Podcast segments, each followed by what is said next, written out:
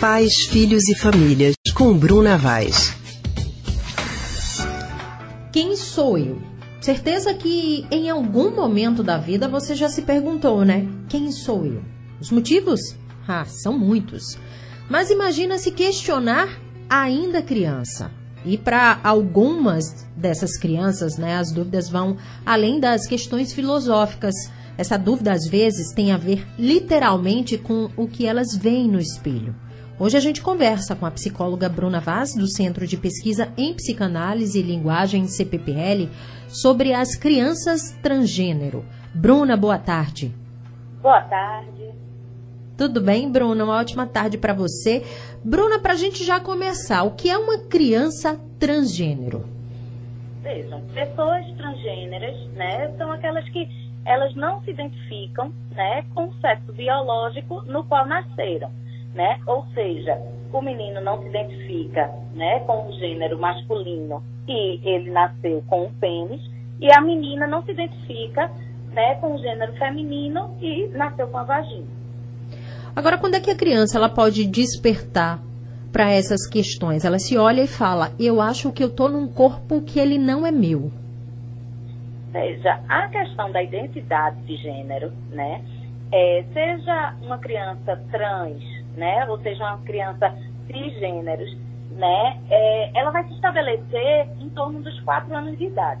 Né? Por volta dessa idade, elas vão, a criança vai começar a iniciar uma confirmação, né? É, através de algumas, é, alguns questionamentos, né? Sobre o que é ser menino, o que é ser menina, né? E, e vai buscar sempre um pouco essa validação, né? Para os pais.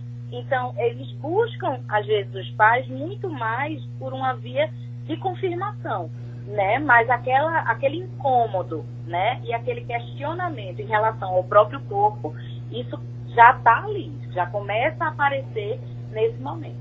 Quando é que devemos seguir, então, Bruna, com essa transição de gênero?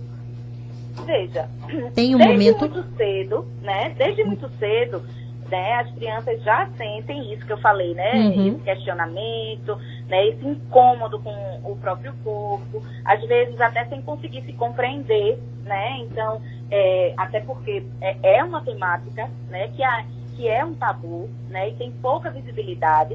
E, então, a gente começa a, a, é, a questionar, mas isso aí vai, vai aumentando, né, na vida da, da pessoa. Então, cada vez mais, quando entram na adolescência, é que essas questões né, vão ficar mais fortes e, e, na grande maioria das vezes, tratando de pessoas trans, o desejo né, de, de troca né, do sexo biológico. Né? Assim, a partir de 2018, né, é, a OMS tirou essa classificação, né, saiu desse lugar de doença. E com isso, né, começaram muitos estudos, é, desde de 2008, assim, muitos estudos em torno, em torno dessa, dessa temática. E o que é que esses estudos começaram a apontar? Que, assim, a primeira, é, toda pessoa que pensa em mudar de, de gênero vai precisar passar por uma série de etapas. E a primeira etapa seria o bloqueio da puberdade, né, através é, do, da, da ingesta de hormônios. Uhum. Então, isso já começa numa fase pré-adolescente e também entre os adolescentes. Né? Então, assim, é até indicado que comece antes da puberdade se iniciar, né? Porque aí vai poder impedir o aparecimento dos caracteres sexuais secundários, né? E, e com isso, os especialistas, eles falam muito que com esse bloqueio aumenta chance, as chances daquela pessoa e se trabalhando também psiquicamente, emocionalmente, porque não se trata né, de uma questão física apenas, se trata de uma questão física né, e uhum. emocional. Então, é a interface, né, é quando você, corpo e mente, vai ter que trabalhar muito bem né, para que a pessoa comece a, de fato, se posicionar né, num determinado gênero ou no outro. Bruna, nesse momento é, é, que é bem delicado, né? Na vida principalmente da criança, é, que precisa de um apoio. Um apoio tanto da família quanto de um apoio psicológico.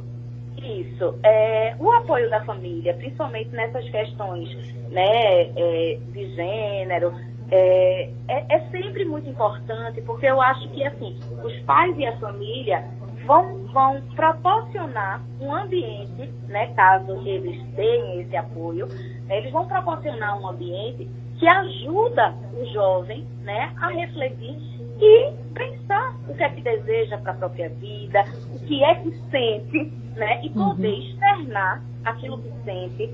Eu acho que é muito importante. E a família é um ambiente que, quando está né, junto do jovem, que consegue, seja em relação a essa temática ou qualquer outra, está perto do jovem, as coisas conseguem se resolver de uma maneira é, melhor para todo mundo, né? Então, assim, isso vai também garantir, é, uma vez eu escutei uma, uma frase que dizia assim, é, quando, quando os pais de um transgênero, né, ou de, de uma pessoa homossexual, bissexual, enfim, pansexual, né, é, se coloca contra essa pessoa que já está em sofrimento, né, ela está autorizando, esse pai, essa mãe está autorizando o mundo a fazer o mesmo, sabe?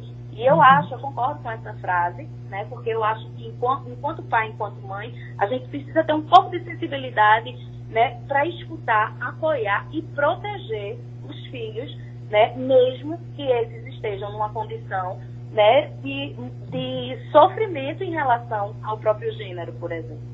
Sempre. Bruna, muito obrigada pelas suas informações. Uma excelente tarde para você. Até a próxima semana. A joia. Obrigada a você. A gente acabou de conversar com a psicóloga Bruna Vaz, do Centro de Pesquisa em Psicanálise e Linguagem, CPPL.